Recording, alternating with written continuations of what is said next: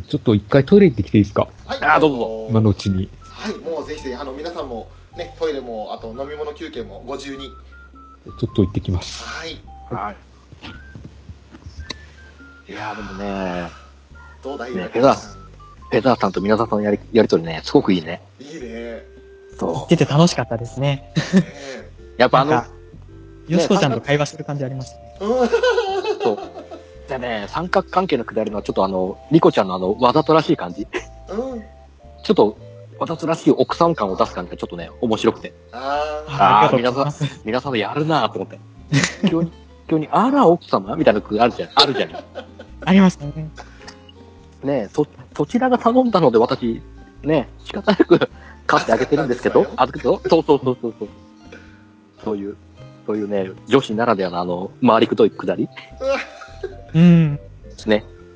その後ね、もう当てつけがましく、この、さあ、ご飯にしましょうね、ノクターンっていう。そうそうそう。そうそうそうそうそうそうそう。すげえいいな、いいなと思いながら。もうね、リキャコの性格の悪さよなって感じですよ。うん。そうねまあ。演技ですよ、演技でね。リキャコ自身じゃなくてね。うんなんかこう、そういう演技もさせても、やっぱうまいんだなっていう。うん。ねいや、ほんとね、よかった。ねよかったね。もうね、これ多分、もう、吉利浩二さんはみんな、ね、これ見たら死んだんだろうなと思ってね。うん。ねわかるわ。いやー最高の吉利公会ですよ。お待たせしました。ああーおかえりなさいおかえりなさいはい。おかえりなさい。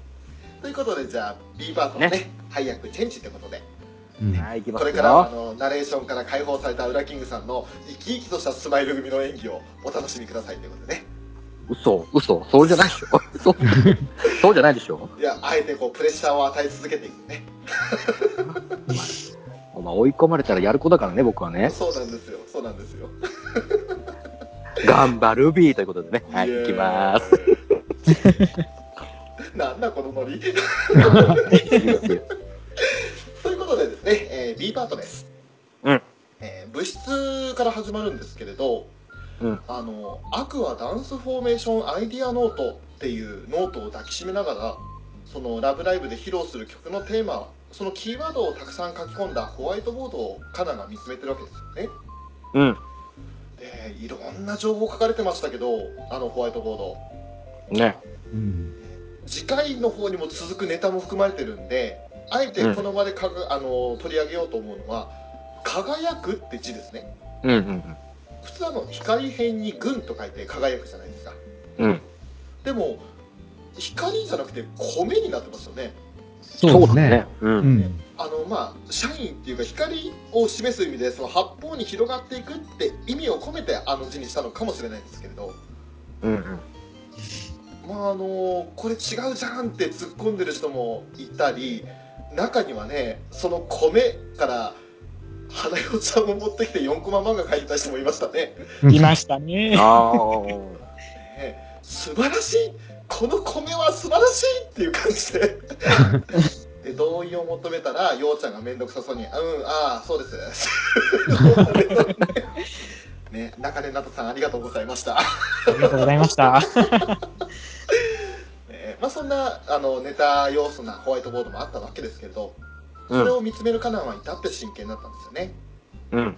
でそこに、まあ、地下が物質に来るわけですけれどあれ？みんな屋上だよ？どうしたの？どんな曲がいいのかなって。カナンちゃんはアイディアある？うんうん。ただ私は後悔しないようにするだけ。これが最後のラブライブだしね。最後。ダイヤとマリと3人でここで曲を作って、その思いが繋がって、偶然が重なってここまで来たんだもん。やりきったって思いたい。ねえまさか、突然最後のキーワードを切り出してくるんですよカナンさんそうですね。う。うんん。あの正直油断してましたうん。う。うんん。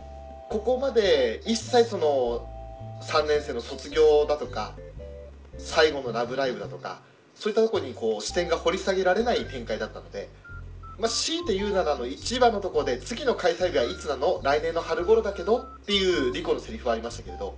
うんうんそこだってこう、あじゃあ私たち卒業かもね？っていうような話にはならなかったわけで。うん。うん。だから本当にあのこのねダイヤとマイと3人でっていうところから始まったこの曲あのーセリフねすごいなんかそこにかける思いが人一倍あるんだろうなっていう印象がありましたよねそうですうんね。うんううんうん。ん。まあそんな中ねあのー、2人のとこに割って入るようにようちゃんが走ってくるわけですけどちかちゃん大変リコちゃんとよしこちゃんが情緒不安定ノクターンライラプス。取ってこい。この情緒不安定なリコちゃんとヨハネですけども、うん。まあ、あの校庭にねあんこと思われるワンちゃんの絵を描いてるんですがうん。あのリコちゃんは美術とか絵とかは得意な設定でしたよね確かうん。そうだねなんですよね。ただその校庭に描かれていたのが明らかにこう中の人が描いたと思われるようなねあの目力の強烈な衝撃的な犬の絵ですよなんか変な眉毛ついてましたね。うん。で目がグッと見開いてますよねうん。であのしいたけのような柔らかいひらめあの海岸の仕方じゃなくて血走ってるんですよね目がねもう、ど、瞳孔は完全に開き切ってましたね。うん。で そんな絵を描いて描き終わってその後取ってこいって言って木の枝を投げるところまで全く同じように動くんですよねただね、あれ、あの二人同じ動きしてたわけじゃない。うんなのにあんだけ絵が違うのってどういうこと？うん不思議ですね。そこはね本当まあある意味画力の高いというかねうん。うん。ねえいやーでも本当くり衝撃的なワンちゃんということだったんですけど、うん。でまあそんなねその一連の姿を見たカなんですよ。シンクロ？でも、どうして二人が？まさか、悪霊に取り憑かれたズラ？なんかちょっとよしこちゃんっぽいね、花丸ちゃん。ズラ？っていうね。これはちょっとウラキングさ急だったね。んね。急でしたね。不意のね、あの、ズラ丸のよしこものまでですよ。う。うんうん。やられたよね。やられたねうん。だから、島根に続いて、ズラ丸も打点したんですよね。あー、そうか、そういうことか。一番最初の犠牲者というか打点者はルビーですよねそうですね。そうね。ルビーから島根へ来て今マルちゃんも来てうん。確実にリトルリトルデーモンが増えてますね増えてますね。ねやばい全人類リトルデーモン計画が すごいね、確着、着々と進行してるね、身内進に。行するね進んでますね。こ身れはやばい内だけしかいないけどね。ただねギランジじゃなくてズランですからねうん。そう。ここはやっぱりね、ズラ丸やっぱここはね、個性を、自分は譲らないところがね、いいなと思って。自分の味をね、生かしつつの、リトルデーモン化ですから。なんなのまだこの私の意識が残ってるうちに私を押し止めてみたいな感じの。いや、でも、いや、でもね、ズラーンって言ってるぐらいだから、だいぶもう持ってかれてると思いますよ。持ってかれてますね。ね。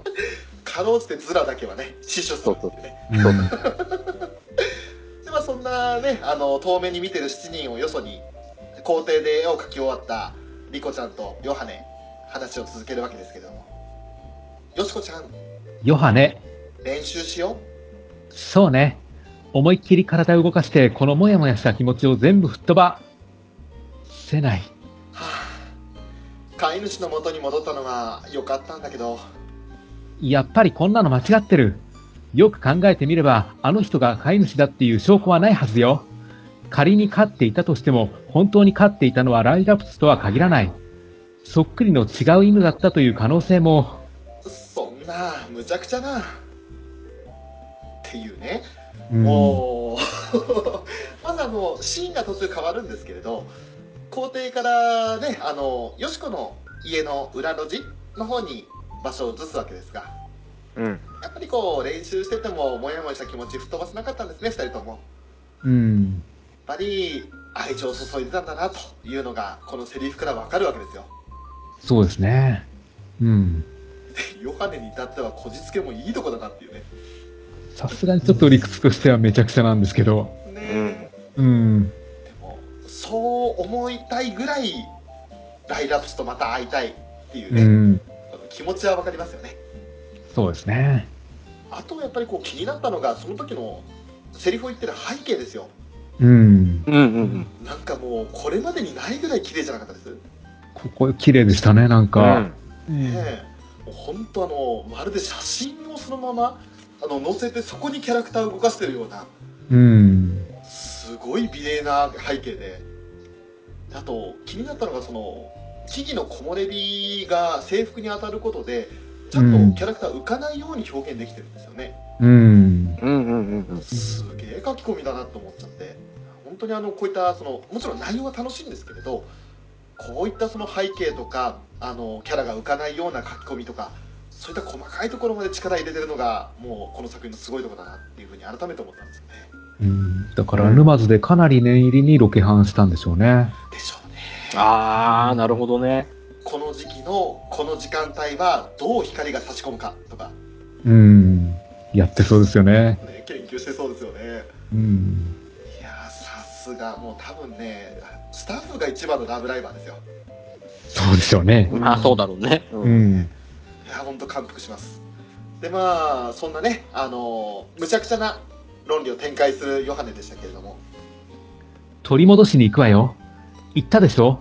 あの子と私は上級契約の関係。デスティニーで結ばれているの。無茶よ迷惑でしょ？そんなことしたらだったらいい。私一人で行くから。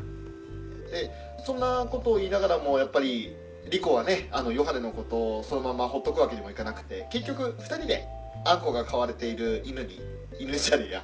うん。あんこが飼われてる家に向かうんですけどなんで犬っつったんだろう今。犬があんこからどうす失礼しました。そして でその時ですよ。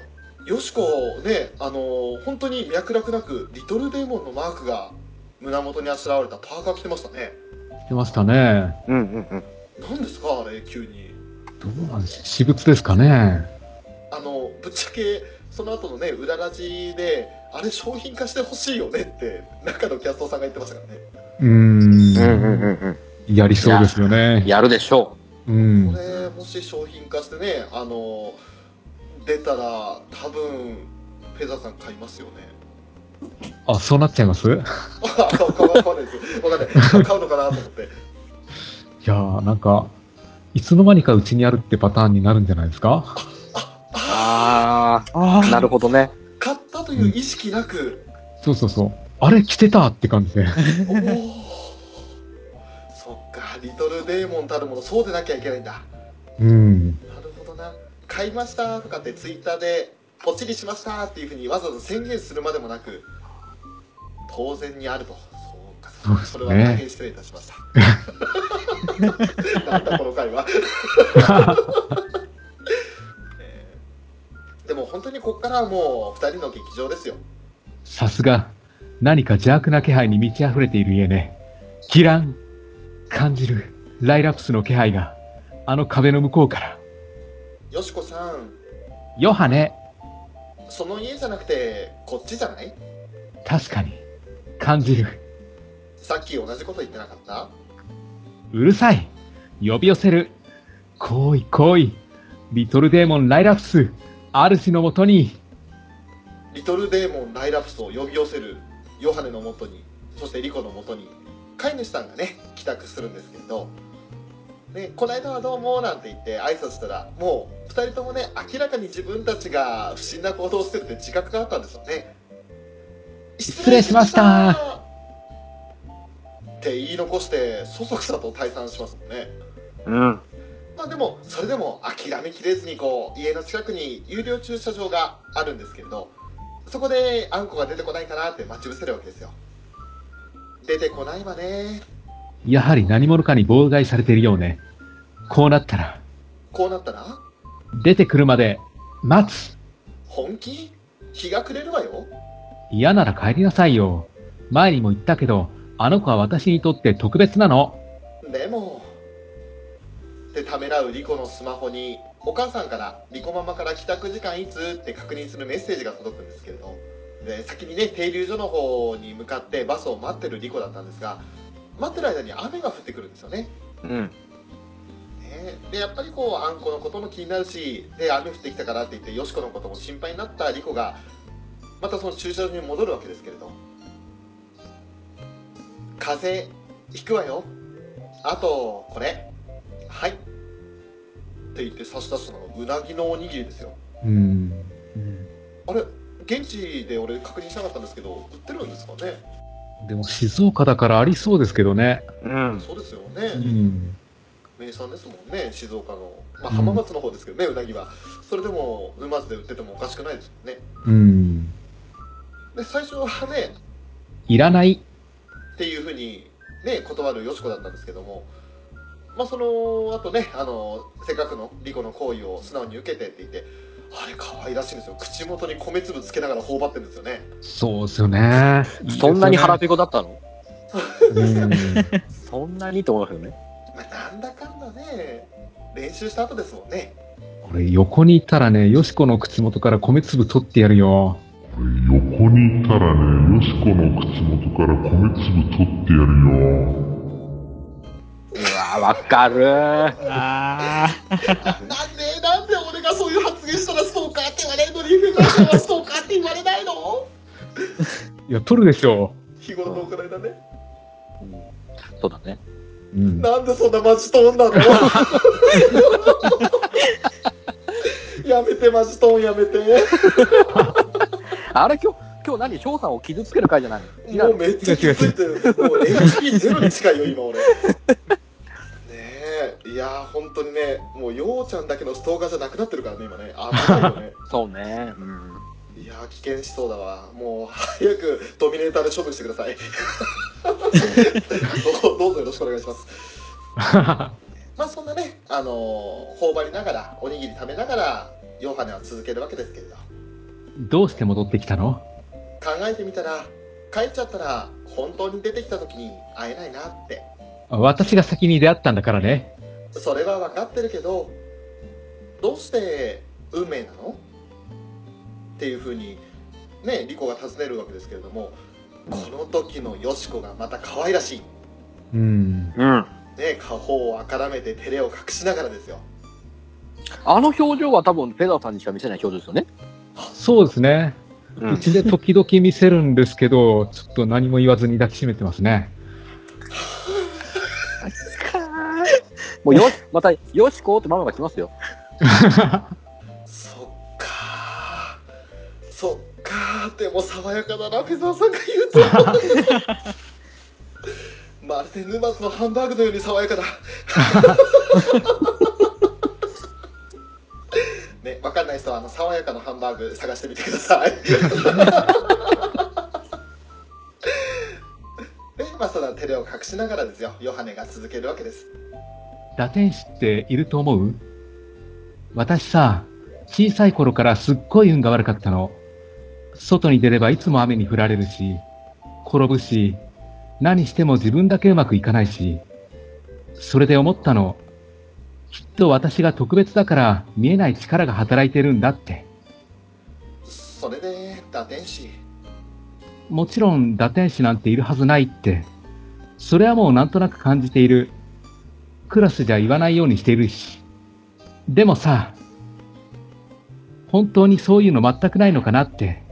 運命とか見えない力とか、そんな時出会ったの。何か見えない力で引き寄せられるようだった。これは絶対偶然じゃなくて何かに導かれてるんだって、そう思った。不思議な力が働いたんだって。雨やんだねはい。ライラプス。えまずはフェザーさんお疲れ様でしたあ、いえい長ゼリフえ。長いですよね、ここ。ねえ、ヨハネにしては珍しくいっぱい喋った。本当ですねうん。いつもふざけたりして突っ込んでね「ヨハネよ」ってぐらいで一言二言喋ったらみんなに遮られるのがヨハネだったんですけど、ずっとリコさん聞いてましたねそう。で、珍しく日本語喋ってるからねあ。うんそうう。ん。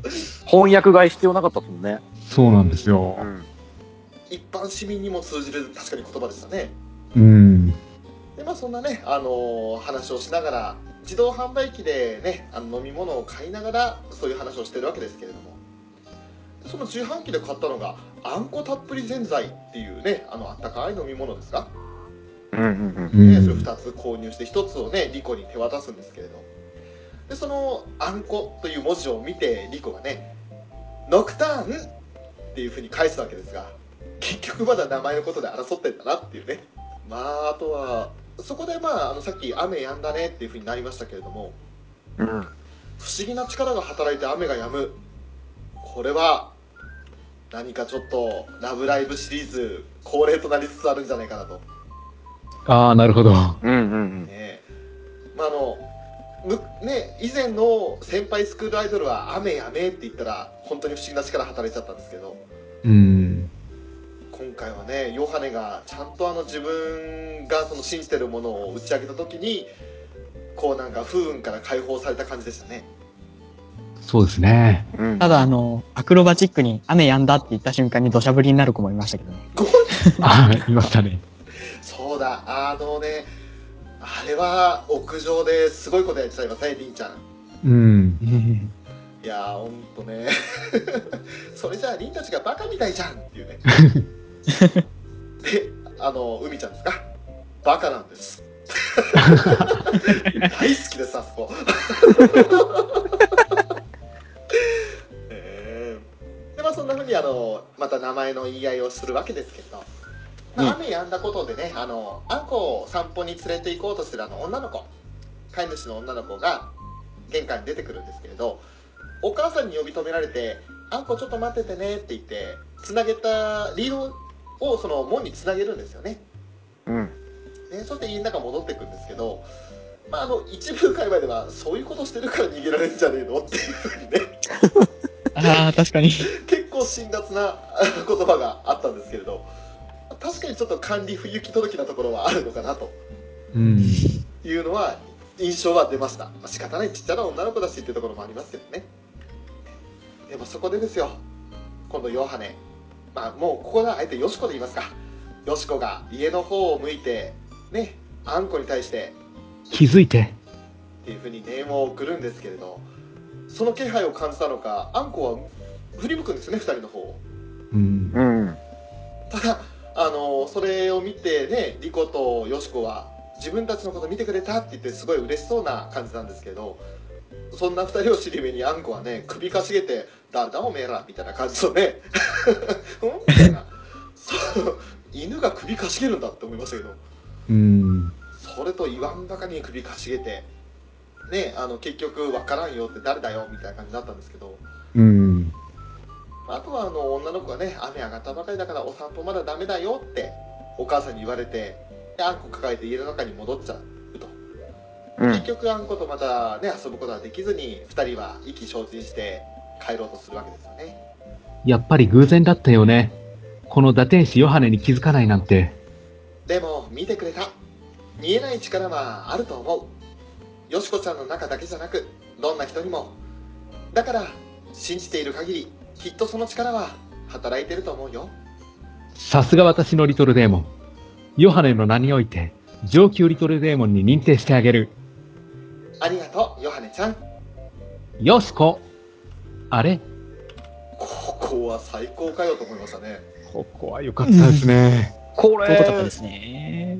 うちのズラ丸が最後、最終話でやる予定だったんですけど、やられちゃいましたね。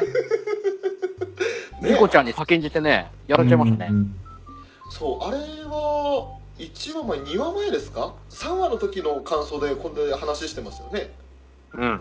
そうですね。ねまさかそのわずか10日後にね感想言い合った10日後にこれが出るとは、そ上級リトルデーモンですっていいですよね。う。いいねう。ん。全てのリトルデーモンの一つ上の位ですよこれはちょっとリコにみんな頭上がんないですねうん。ちょっと幹部クラスになってきたのかなっていうことですよね、リコちゃんが。うん。やばいですね。そっか全人類リトルデーモン計画をやっぱ統括していくにはちょっとね役職が必要なんですね。そうですね だから、リトルデーモンがシンパを5人集めたら上級リトルデーモンになって、上級リトルデーモンがさらに5人集めたら、あの、幹部候補っていう、そういう仕組みだと思います。怖い怖い怖い。ネズミ、ネズミ、ネズミ、ネズミ、それ。怖い怖い怖い怖い。その頂点に立つね、あの、打天使がね。そうですね。ねえいやだから、月々上納金を上げるっていう仕組みだと思います。怖い。あー、出来上がってる、システムが。うんマルチ商法みたいになってる。やばいやばい。やばい感じになってきた。まあでも、そんなね、あの、面白いネタも考えられますけれど、でも本当にあの、リコは、ヨシコのことをね、理解したというか、なんかこう、認めたって感じで、そのヨシコの考えを共感したっていうふうに表現した方がいいのかな。そうですね。だから、やっとヨハネの価値観とか世界観を理解できたんでしょうね。うんうんうんうんうん。多分初めての人なんですよね。だと思います。いやーこれでまたヨシリコハザードがねあヨシコの初めて奪ったってことで盛り上がるんじゃないですか、そうなりますかね。うん。ね。うん。ね危ない奴らが話してますよてか主に俺ですね他の二人は同意した二人は関係ありませんので私だけをあやで殺めてくださいベロベロはい。そうであの前回ねブラキンさん殺めちゃったんでねそれもう、ワニちゃんに気をつけ、気をつけてって言われたから。ね。あやめに、あやめに行く気をつけてって。は、はーってなる。しっかり拾ってくれたからね。アニさんありがとうございます。ありがとうございます。ねえもう本当アニさん様々いやーまあそしてシーンが変わりましてここからはねあのー高見山地の家の前のあの水戸浜海岸ですかうん。ねその道路っぷちで夜空を見上げながらちかちゃんがね偶然が重なってここまで来たか。あのカナンちゃんが言ってた言葉を反芻するようにねあのしかも笑顔でねあそうかって感じでこうチカが復唱してるわけですけれど。でそん。なチカが玄関に戻ると、なんとしいたけに触れようとしているリコがいたんですよね。リコちゃん、どうしたの？チカちゃん試してみようかなって。これも出会いだから。私ねもしかしてこの世界に偶然ってないのかもって思ったの。偶然はない？なんとカナンと真逆のことを言い出したんですよねリコがね。うん。ん。ね偶然はないんですよ。本当に偶然重なってきたカナンと偶然がない。でそれだからもうその2つの意見聞いたチカは目を丸くしますよねうん。ねでもそんなチカに対してリコは続けるわけですけれどいろんな人がいろんな思いを抱いてその思いが見えない力になって引き寄せられて運命のように出会う。全てに意味がある。見えないだけできっとそう思えば素敵じゃない？っていうことで手にしてたあのノクターン用のおやつですか？うんうん。うん。うん。あれをしいたけに差し出すんですけれどしいたけの食べ方が優しいんだうん。うん。ねえはっと優しく食べてでその後あれだけ苦手だったしいたけにねあの頭撫でることができたんですよリコちゃんは、うん。ねえ犬への苦手意識も克服して、ねえもうそれでいい感じで終わりましたねうん。うん。こんな感じで一応本編は今一応これで終わりなんですけれどうん。うん。あの見えない力はきっとあるってこうヨシコからリコに来てリコからチカに来たじゃないですかそうですね。はいはいはいはい。ねえでこれはあのもともとその地下が最初発起人となってアクアを結成してたわけですけれどでもこう逆輸入的に地下のもとに新しい情報で来てるわけでこの出会いはもう偶然じゃないよっていうねそれがこう地下の中に流れ込んできたわけでそれを見るとちょっと次回につながるんですけど次回「アクアウェイブ」ってタイトルですがうん。なんかこのアクアが起こすウェーブもきっと偶然ではなく必然なんだろうなっていうそんな印象を私は感じたんですけれどうん。ああ、なるほどね。ああ、ああ、ああ。あの2話でね、夢の扉を弾き語ってたリコちゃんだから、はい。ちょっとここで回収じゃないですけど、出会いの意味をっていう感じで、なかなか綺麗なんじゃないかなとも思いましたね。うわあーなるほど。そうですね。うん。か。その時はだってねそんな出会いの意味を探すってことすらもしなかったわけですもんね。うん。うん。うん。いろんなことがありもちろん予選に出るって時にねあのピアノコンクールの方に出たい出るってことになってそれで一時的に離れてでもやっぱり戻ってきて一緒にアクアをやってるってところもこれもまたねリコにとっては新しい出会いだったわけでいやーあらすごいね。なんかちょっと気持ち悪くなって今あー背中なんかうわー寒い。でまあ一応ねエンディングの方で恒例となってますあの最後誰なんだと。エンディングロールで最後ポーズするのは誰なんだろうってことで1話の地下2話の花丸そして3話の陽ときて、えー、よあとあれだ3話じゃないね4話の陽ですね。うんうんうん。で、えー5話。で今度あれ？リコかな？って思ったらリコの下からヨハネ来ましたね。来ましたね。よしリコでしたよざわついたね、みんなね。ざわつきましたねうん。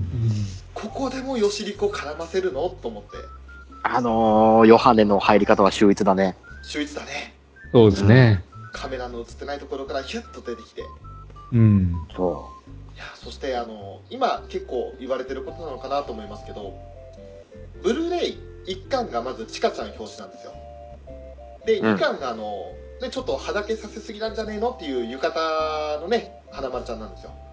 ありがとうございます。ありがとうございます。うん、でこの後まだ発表されてませんけれど、まあ、第3巻の表紙になるのか、それとも第2巻の裏表紙になるのかわかんないですがそれがもしようちゃんだったらいよいよあのエンディングに出てくる順番はブルーレイの表紙とか特典曲を歌うようなソロとかデュオの組み合わせになるんじゃないかっていうふうに今まことしやかに言われてるわけですけれどうんうんうん。もしこれでね順調にこの流れで来てもしそれが実現するんであれば得点曲よしりこデュオですよ、来そうですよね。うん。ねもうね楽しみすぎてよだれ出すぎて やばいっていうね正直ようちゃんソロよりも俺楽しみです嘘、ヨーソロ。ヨーソロよりも？ようソロよりも楽しみですぶっちゃけ言って地下のソロって今まであのランディングアクションイエ以外ないんですようでん。花丸ソロももちろんないじゃないですかうん。大体ルビーちゃんと一緒だったんでそうだね。うん。ヨーソロは一応エンディングテーマで歌っててあったんですようんうんうんうん。だとヨシコソロもあってうん。うん。ヨーソロはまあとりあえず個人的には嬉しいけどそれ以上にこのこのヨシリコ界からのヨシリコデュオはやばいだろうと思ってるんですよねというそういうねあのー我々ファンの妄想がはかどる エンディングなんですけれど。いやすいませんちょっとねあの私後半暴走しまくりましたが、えーここで改めましてねあのーここまでセリフ読みお付き合いいただきましたまずはフェザーさんから今回の第5話いかがでしたでしょうか？ああ。なんか、まあ、よしりこメインの話に見えて、やっぱり主観はリコちゃんだと思うんですよ、今回。はいうんうんうん。リコちゃんから見てどうだっていうことが起き、あの、話されてると思うんですよね。はいリコちゃんが、あの、今まで苦手だった犬と接することもありますし、うんまあ今までよくわからなかったヨハネが一体どういうことを考えているのかっていうのを、あの、やっと分かってあげられたっていう、そういう話になってるんですよね。はいうんううん。ん。で、やっぱ中心に来るのが、あの、運命なのかっていうのか、なんですかね、偶然なのか運命なのかっていうところですよね。そうですうんうんうん。で、まあ偶然でもなくて、やっぱりこれは必然なんだっていう、そういう結論になってくると思うんですよ。うんうん。難しいですね、今回は。うんうんうんうん。あの言葉にしづらい深みがありますよねそうなんですよね。だから、アクアがここまでやってこれたのは、なんか一個一個偶然こうなったっていうことの積み重ねのように思えて、実はこうなることがあらかじめ決まっていたんじゃないかっていうふうに振り返ってみると、そんな風に思えるっていう話ですね。だから、要は、その、その時その時の一瞬のあれは、一瞬のその時々のあれは偶然に感じられるけど、後々こう、思い返した時には、結果的には必然だったのかなっていう、そういう見方なんだと思うんですよね。そうですよね。うん。うん。であと、今回、あの、活躍してたあんこっていう犬なんですけど、はい元ネタが、あの、西田麻子さんの飼ってる犬みたいなんですよね。はいうんうん。うん今回、あの、犬作家ということで入ってますけど、えラブライブ初期の頃の、あの、作家やってた方ですね。え AS ね、うんうん姉ってそうですね言われてる方ですね、で、今、あの、宝石の国のキャラクターデザインなんかもやってますけど、はで、西田麻子さんの飼ってる犬が、えっ、と、シルコでしたっけい、うんシルコっていう犬で、で、今回アンコっていう名前で登場したみたいですね。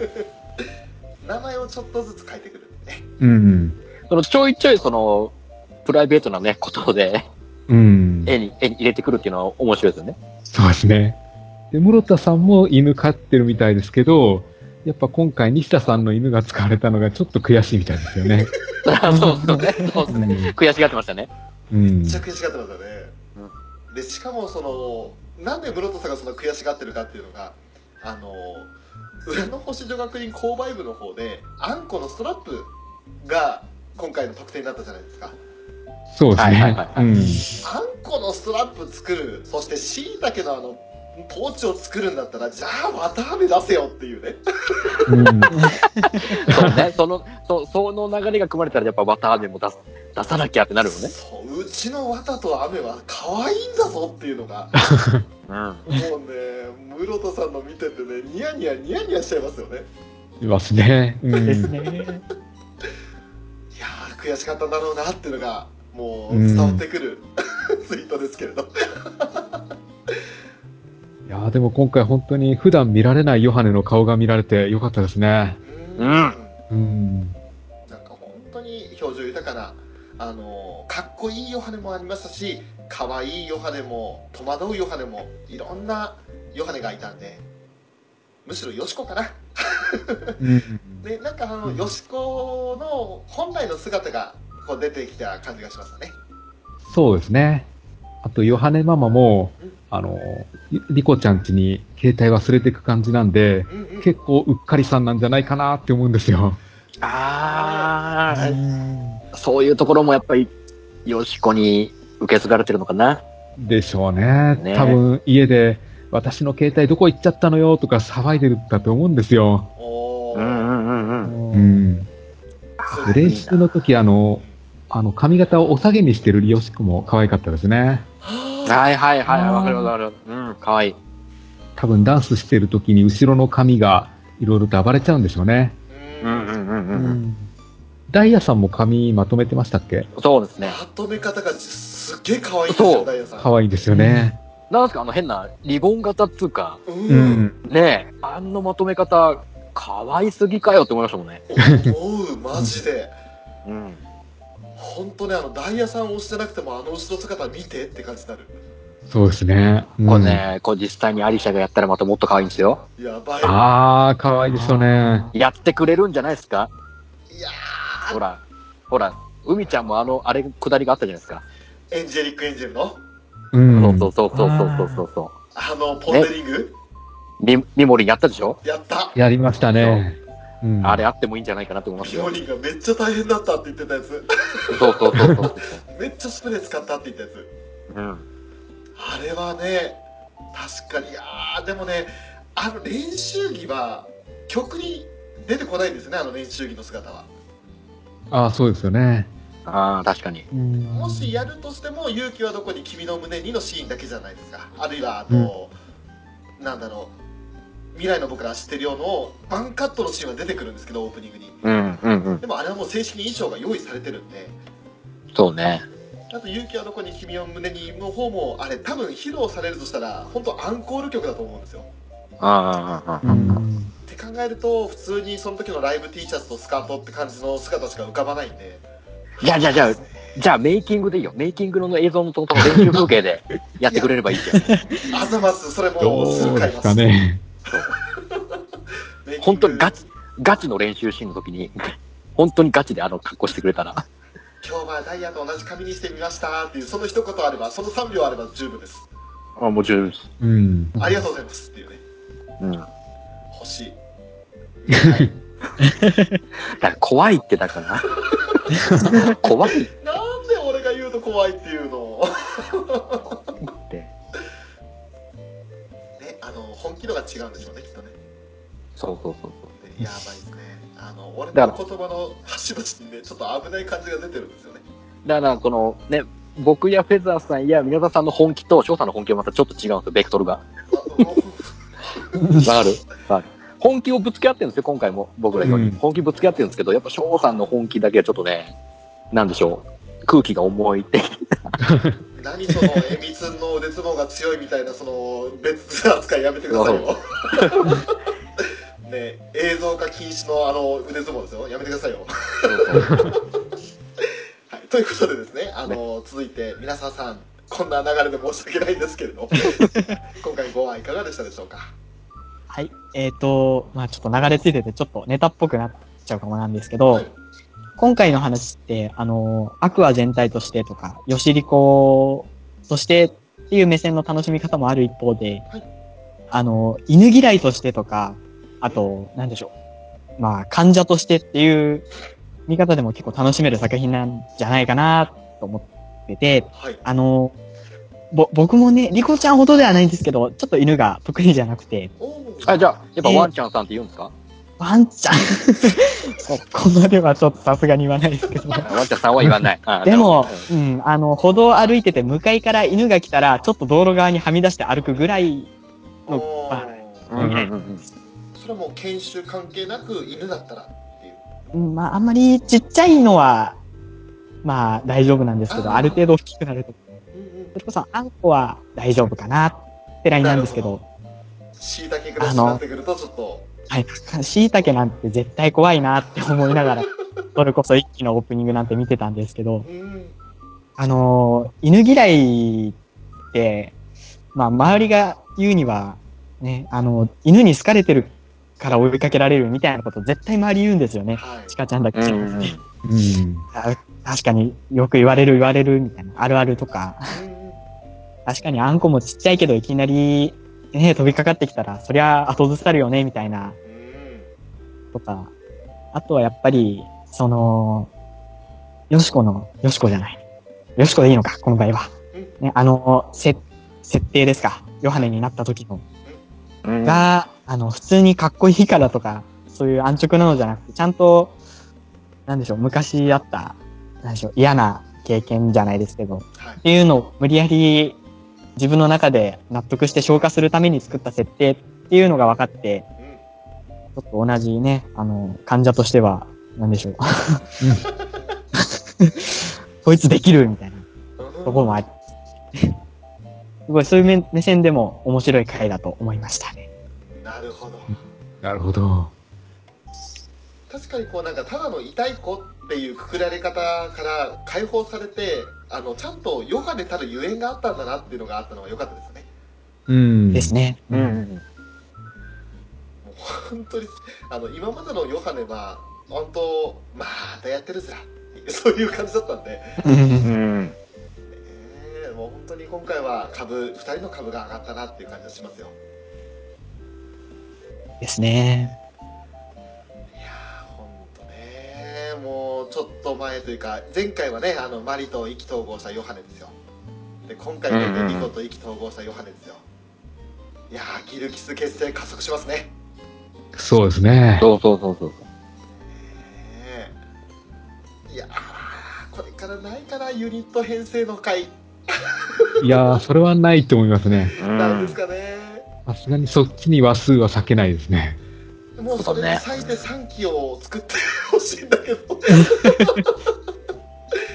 できればね、まあ、難しいでしょうねさあウラキングさんうん。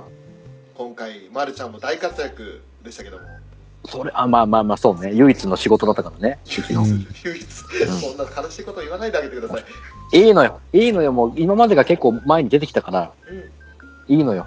なんで俺と同じような理由付けでそんな だって、もう2期、二期はもう初っ端から頑張ってたから、うちの丸。頑張ってましたねね特に2話ではねそう。ムーを、ムーをあれだけ熱く語ったからね。ういいんです。いいんです、いいんです。ただ、やっぱね、あのね、4話に続いての5話のこのね、流れだったんで、まあまあまあ、安心して見れるかなと思ってまったんですけど、やっぱ、端々に、言葉の端々にちょっとまた、ドキッとさせるようなうん部分が結構あったかなと思うんです。はいはいそのね、よし、よしこの、ね、ヨハンになるゆえんのところでもちょっとドキッとしましたし、やっぱり自分の中ではね、やっぱその、打天使なんて、そんなのいろいろもうなんとなく、なんとなく感じて、なんとなく分かってるんですよ、自分の中で。理解してる自分もいるけど、やっぱりその、この不運なね、運の部分も、やっぱそれはもう自分の中で特別な意味だっていうことにうん捉えて、やっぱプラスに転じようとしている。もう自分が特別だから、やっぱそういう何かのいろんな不思議な力が働いて、結果的にそうなってるんだっていう風に思うと、その二つの、二つの意見、なんか、あ自分のな、よしこの中での、その自分のあれも受け入れようっていう自分もいるし、いやでもやっぱりそれをプラスに受け取って、やっぱ前を向いていこうっていう気持ちの表れ的なのが、垣間見て、おうやっぱ、ちゃんと考えてるんだなっていう。あいろいろ。ただ単にこう、場を和ますだけのああいうネタ、ネタキャラじゃないんだぜっていう、そういうのも感感じましたし。で、リコちゃんもリコちゃんで、やっぱり、でやっぱさ、その苦手なものはやっぱありましたけど、なん、なんて言うんでしょうね。うーん、難しいな。やっぱでもこう、その出会いも、その一つ一つの出会いも、偶然じゃなくて運命だっていう風に捉えられて、それもやっぱそこで、やっぱりリコも前向きに、物事に向き合っていってるんだなっていう部分もドキッとしましたし、あとやっぱね、多分やっぱ3年、3年生っていうか、カナンの中ではやっぱり、必然っていうよりかはやっぱ偶然っていう方の考えが強いんだと思うんですよね。ですけどやっぱリコちゃんは、いや、偶然ではなく必然なんだなって、その考え方のその、ぶつけ合いもあったら面白いかなと思うんですよね。あうん。やっぱ3年生のまあ3年生でやっぱ2年前からいろいろあったわけじゃないですか。はいそういう。うん。あれを経験してからの、やっぱその偶然の重なり合っての、で、アクアができるまでの、もう見てきてたんで、うん。いろんな、最終的にね、最後に加入したんでね、3年生たちは。ーもともとのその2年生のこの発起から始まり1年生が加わりのそういう偶然の連続を見てきた上での、偶然の連続があってこそのアクアだっていう考え方も分かりますし、そのカナの考え方も。で、リコちゃんのやっぱり偶然じゃなくて、やっぱ必然なんだね。まあ、いろいろ偶然、その時は偶然かもしれないですけど、結果的にはやっぱその必然に導かれて、私たちここまで来てるんだなっていう考え方も分かって、これはね、どっちも捨てがたい考え方で、やっぱちょっとぶつかってほしいんですよね。うん。喧嘩、喧嘩とかしろってわけじゃないですけど、うんうん。その意見をぶつけ合って、どういう、またお互いにどういう感じるかっていうね。ううんん。偶然サイドは、偶然サイドは必然サイドの話を聞いてどう思うか、うん。必然サイドは偶然サイドの話をどう思うかっていうのもああ。あって、またより互いの理解を深め合うっていうくだりがあったら面白いかなっていう。それが多分、ラブライブ本戦に行く前あたりでちょろっとあってもいいのかなっていう。どうん。うん。で、すげえ歌できるんじゃねえかっていうくだりなるほどねがあったら面白いかなって、僕はもう今後、そういう、いう回があったらって期待しちゃえる回だと思いましたね。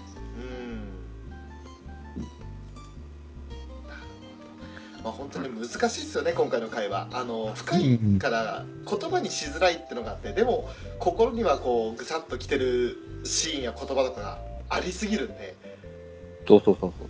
まとめにくいっちゃまとめにくいんですよそうなんですよね。うん。そこはやっぱこの見ている視聴者がおのおのどういう風に、うんその言葉の一言一言を解釈するかによってまた全然変わってきますから、そうなんですよね。それがやっぱた楽しいんですよ。うんそそれもそのいろんな楽しみ方があるいろんな解釈の仕方があるっていうのもそうそうそうそう。それだけ作品のねこうなんだ有してる深さがありますよねなんてそうだからねだから、だからもう毎回言ってますけど、やっぱりいろんな人のいろんな意見聞けるのが楽しいんですよね。そうなんですよねそう。うん。楽しい。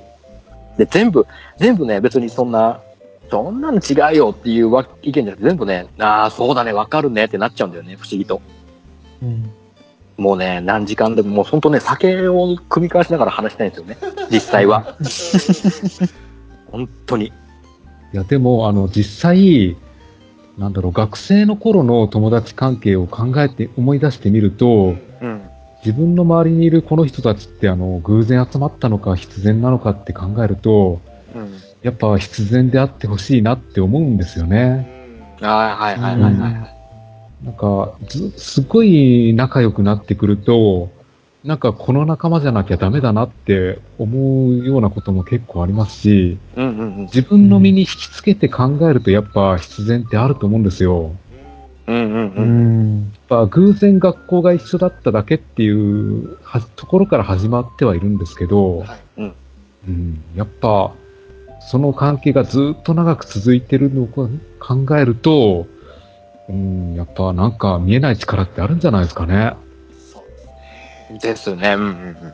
きっとそれがその運命って言葉なんですよねうん。ああ、そうね。やっぱ、デスティニープランではないってことね。おおそれはねあの某あのシャアの声の人がやった計画だからね あね デュアンダルさんがやっちゃったやつだからそれギギルの言葉ではないと。うんそうそうそうあの、最後撃たれちゃうからねそうそうそう。ね。クラビスと一緒にね、こっちにおいでって言われちゃうからね。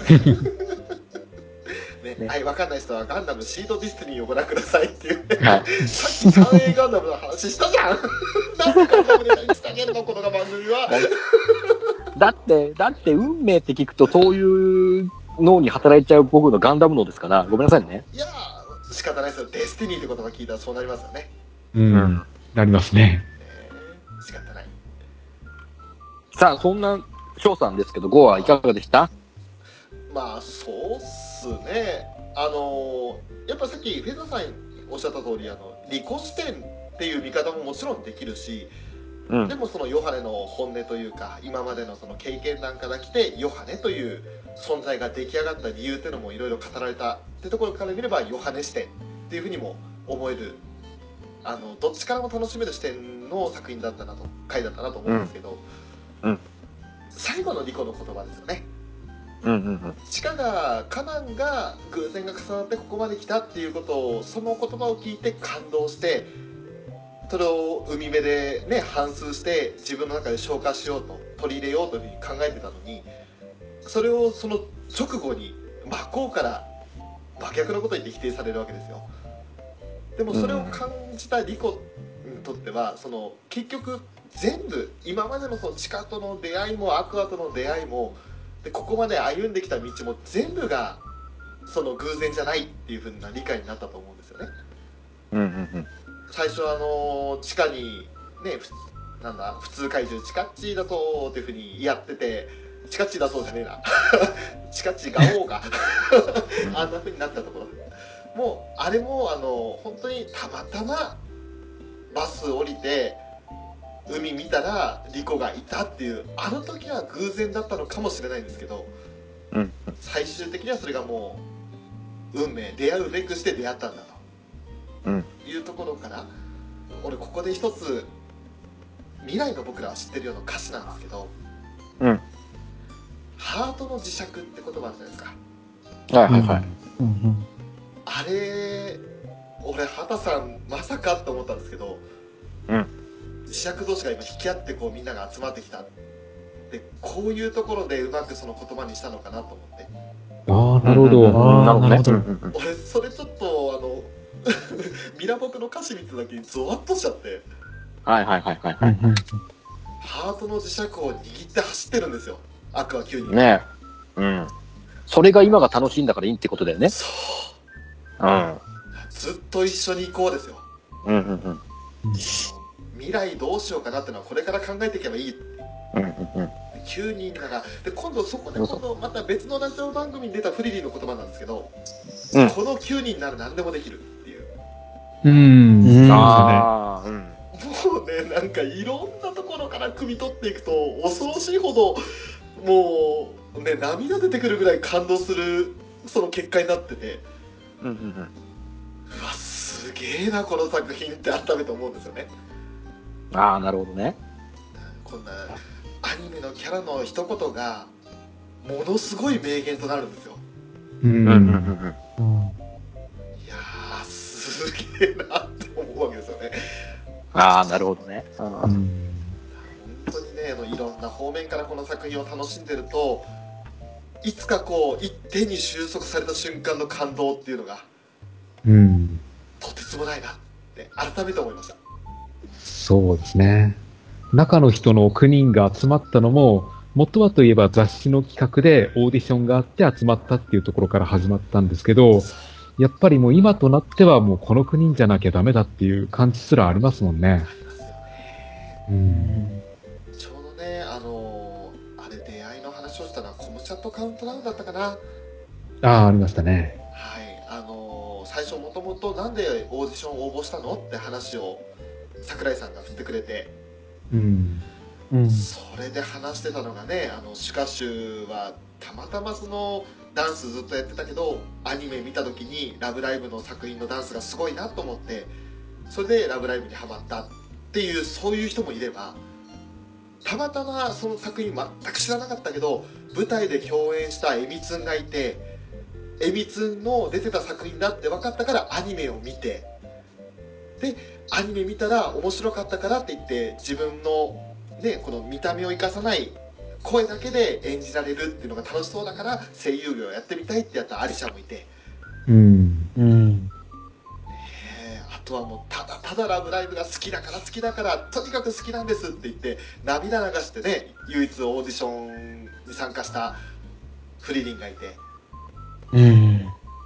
もうみんなスタートは違うんですけどそこのその「ラブライブサンシャイン」っていうのに出たいんですっていう気持ちを持ち合ってみんなで集まった瞬間からのスタートがやばいですねそうですね。うんうんうんううん。うね今めっちゃ泣かないように話してますけど 声震えすぎてるいやほんとねこの5話はただのヨシリコハザードではありませんうん。うん。うん。ラブライブという作品の本質をつく作あの回だと思ってますうん。そうね。うんうんうん。だからもうねありがとうねうん。もう毎回言ってるけどありがとうっつって そういう作品だったと思いますあーどうしようまだめっちゃテンション上がってきた だって、5話でこれだよ。5話までして。いやーほんとね普通と123と不穏な空気ででもあれだけうまく成功して4話でねトップ通過だってなってで5話でこういうキャラクターの深く掘り下げる展開でなおかつ最後っていうニュアンスもこう匂わせてうんうん。で次それを踏まえてのアクアウェーブですからねうん。一体どんな波を起こすんだこの子たちはって感じですようん。ああともう一つだけ気になるのが今回のこの5話、えーうん次回あのみんなで上映会は1年生が担当なんですけどうん。ちょっ、とアイキャン本人からのコメント聞きたいですよね期待ですね。ああ、期待ですね。どういう気持ちを持ってねこの5話に臨んだのかってまあどうせ言ってくれるとは思うんですけれどうん。ねえいや楽しみだなとうん。うん。一人期待してます そうね、キャン様、キャン様期待しようか。うんじゃあね、上映会はね。ね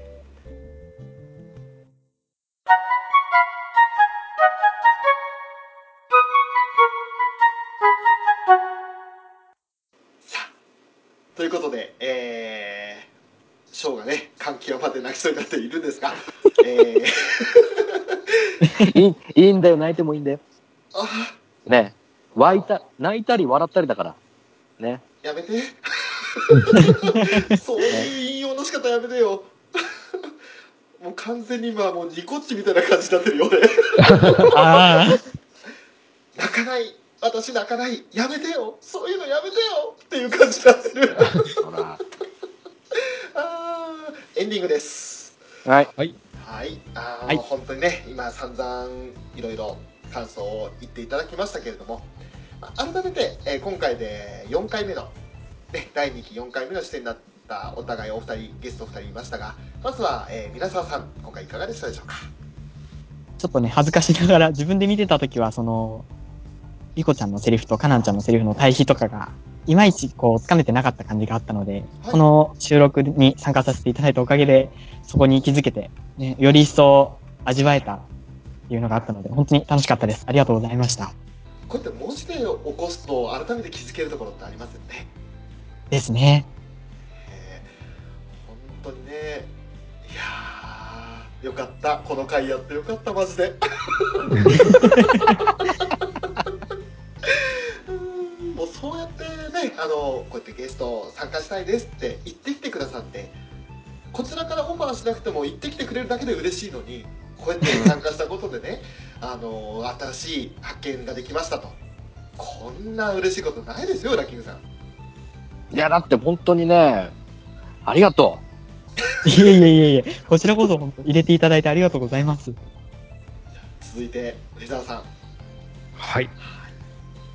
いやー、今回あのーこれまでの話と比べて、結構分かりづらい話だとは思うんですよ。う。うんうんうん最近あの、ラブライブに入った人にとっては結構、どういう意味なんだろうって戸惑うところもあったと思うんですけど、やっぱりこう何回か見ていると内容分かってくるんで、その辺結構面白い話にはなってると思うんですよ。そうですね。うん。でやっぱりあのヨハネのセリフがいっぱいあって今回楽しかったですね。そう。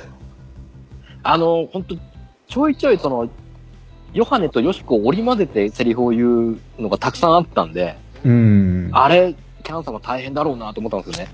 うん、まあでもよ、アイキャンは本当楽しんでやってたと思うんですよ、今回。うんうんうん。ね乗ってるなって、やっぱり冒頭の雨のシーンから乗ってるなって思ったんですよ。ああですね。はいはいはい。うん。いや、だから今回やっぱ参加できてよかったなと思いますよ。本当に、フェザーさんもありがとあ、いえいえ、こちらこそありがとうございます。ありがとうございます。そして、ウラキングさん。う。うん。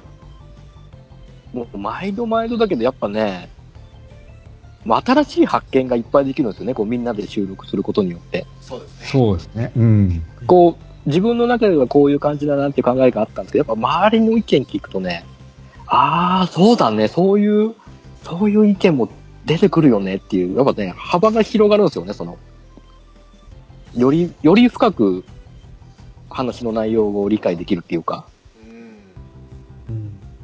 まあやっぱね、いろんな、いろんな食べ方があるんだなっていう、うん。思いますよ。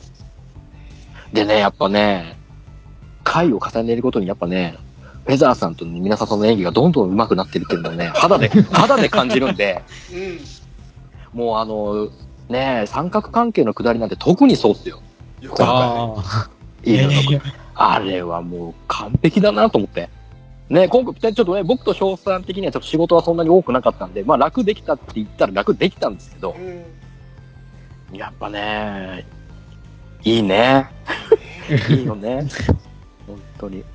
だから本当、いずれはね、あの、9人、それぞれの推しの人たちがこう一堂には会して、で、ナレーションベースの人はまた別に用意した上でやっていくといいと思うんですよ。大変だと人集めるの、都合のね。もう、すっごいことになる。お祭り、お祭りだよ、本当に。もうね、それやるぐらいだったら、皆さんご都合の良い時に、セリフの部分だけ録音取ったら、私に送ってくださいってやった方が楽。あ まあそうね。ねその方が現実的だよね。現実的。そうしたので、あの、自分の都合の良い時にね、あの、ご家族がね、静まった後とか、一人細々とお尻の中で隠れて喋ってもいいですよねっていうね。ね、もう、平介さんですけどね。うんやっぱ、あれはやっぱ、やっぱね、渾身の仏風ですわ、聞きたいよね。聞きたい。はい。本当に聞きたい。ね、あのーこれから先ダイヤさん会はないとは思いますけど、まだまだダイヤさん活躍するところがあるはずなんで。あるある。やっぱまとめ役っすから。アクアの。ね。いざという時にはやっぱもう、ダイヤさん頼みですから。個人的にはもうね、あの、花丸さんのダイエット会がもし実現するんであれば、うんその時に飴とムチで黒沢姉妹が活躍してくれることを願ってます。あああ、なるほどね。そういう、そういう入りか。飴とムチな、なくはないな。もうルビーちゃんはねまんま飴なんでねもう、そうですね。うん。アイコンが、どね、んだけ、どんだけ甘いんだっていうぐらいの飴ですからね。そうですようん。それで言ってダイヤさんはスクフェスネタですけどねムチ持っちゃってますからねうん。うんうんうん。網大祭でムチ持ったらねあの黒沢テイターズさんがうなってますからね けしからんですわっつって多分、多分ね、ムチスキル全振りしたんだろうね。そういうことだよね。まあ、そういうねあのネタもあったらもしかしたらまたダイヤさん輝く時が来るかもしれないんでうん。海ちゃんばりの怖さが出る可能性があるんですよそうそうそう。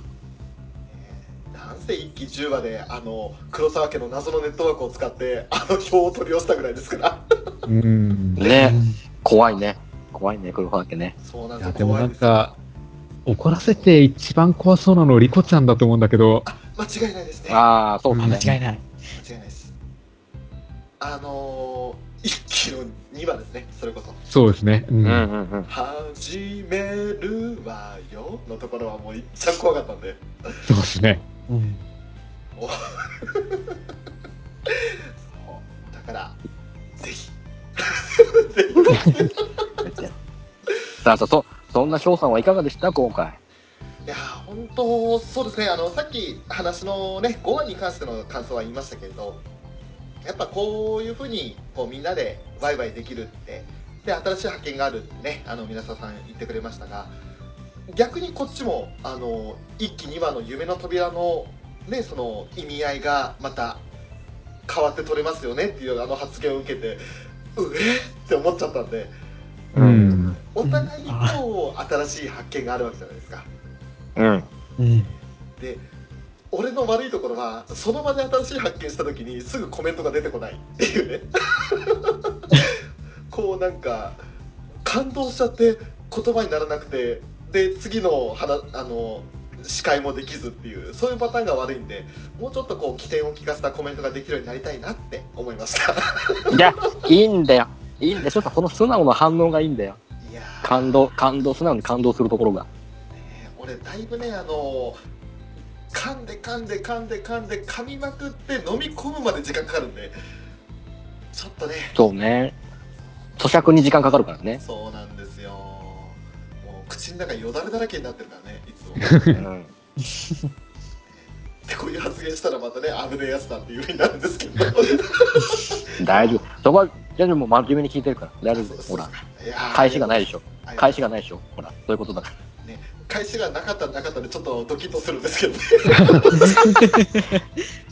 あのこっちからボケに行って返しがないとやべって思っちゃうし言われて返せないとやべって思っちゃうしなんか常にこう四方八方から槍刺されてるみたいなそんなね欲しがりなんじゃ、それただの。そうそうまさにそうねそうだよ欲しがりさなかったらこんな番組作んねえってえ。そうだね。ねね一人でねあのウフフ言ってますからだからなんかはい、言ってよ、ね。これが怖いんだよということで、えーまたねあのショーの犯罪係数が上がったところでうん。大大丈夫かな？本当に回を追うごとに犯罪係数増えてってんだけど大丈夫、大丈夫だよ。面白い。それを楽しんでんだから、ほら、徳島の人は。あうんそうだねそれがアニメカフェって言ってんだから、大丈夫だよ。そうであとピーちゃんとかねそうそうそうそうそう。この翔さんの声の上ずった感じが好きですってね すいませんって言ってもう本当に聞いてくださってる方本当ありがとうございますどうしようもないこんなねオーナーのただただ「ラブライブ!」が大好きですっていうのを前面に出すだけの番組ですけれどもうん。いや本当に聞いてくださる方そしてこうやってフェザーさん皆沢さんのように参加してくださる方本当にありがとうございます本当に。あ、いえいえ。いえいえ。さあということでね、はいあのーまあ、今回も楽しくそして、えー笑い交えながらやらせていただきましたけれども、ねここいらでなんと、うんえ2枠に及びましたこの回終わりになりますはい。いやー、疲れたー。疲れたって言っちゃいけない。ここまで聞いてくださった方本当にありがとうございましたあれ、ありがとうございます。来週以降も長引く可能性はあります きっとね、来、来週もまたね、新曲が出るだろうからね、もう、えらいことになりますよ。ね、なりますよ。うん。不思議ですね。30分の番組なんですけどね。そうですそね。なんでこの4倍に膨れ上がってるんでしょうね。なんね。でですかね。あそういうことで、これからも、もしよろしければ楽しみにしていただきたいなということで、今回は終わりになります。アニメカフェラテのショート、グラキングと、フェザーノートと、稲沢表情筋でした。どうもありがとうございました。ありがとうございました。ありがとうございました。ありがとうございました。